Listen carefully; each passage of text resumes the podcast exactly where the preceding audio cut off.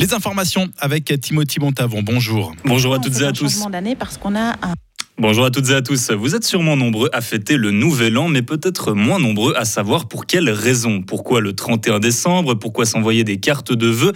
La réponse à ces questions se trouve à l'exposition Promesse de l'An Nouveau, qui se trouve en ce moment au château de Gruyère. Elle explore les traditions et les origines de la fête de fin d'année, une célébration qui tombe le jour de la Saint-Sylvestre et qui provient de la transition du calendrier julien vers le grégorien il y a des siècles. Les explications d'Élise Meyer, commissaire de l'exposition. Pourquoi on fait un changement d'année Parce qu'on a un calendrier, le calendrier grégorien, qui a été euh, introduit en 1582 par le pape Grégoire.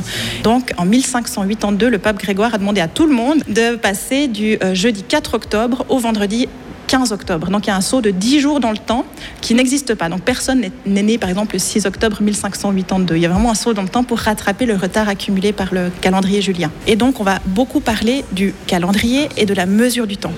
Et le 31 décembre correspond à la fête du Saint Sylvestre. Parce que Saint Sylvestre est mort le 31 décembre 335, donc au 4e siècle. L'exposition n'est que temporaire et est encore ouverte jusqu'au 14 janvier 2024 au château de Gruyère.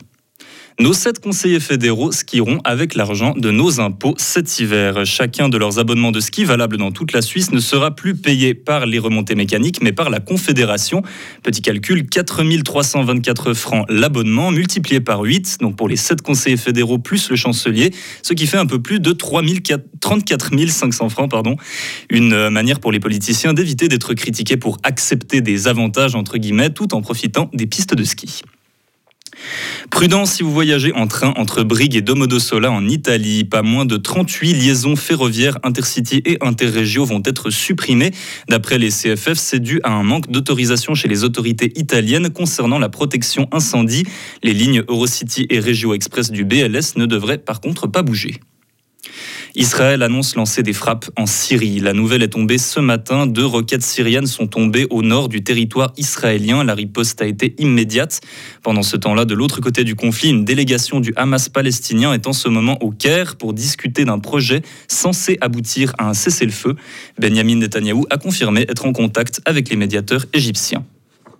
Une chute incontrôlée Marco Odermatt s'est imposé en maître hier à Bormio. Le Nidwaldien a remporté la première place du Super G haut la main avec 98 centièmes de seconde d'avance sur le numéro 2, l'Autrichien Raphaël Hazer, son quatrième succès cette saison.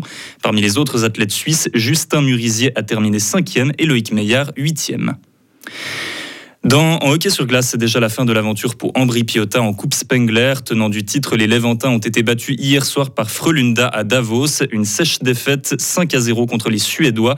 C'est les locaux, ce sont les locaux Davos, les locaux de Davos qui affronteront cet après-midi les tombeurs d'Ambry. Et on arrive gentiment au bout de cette année 2023. Pour bien commencer 2024, nous vous proposons un petit récapitulatif de l'année écoulée dans l'actualité suisse. La météo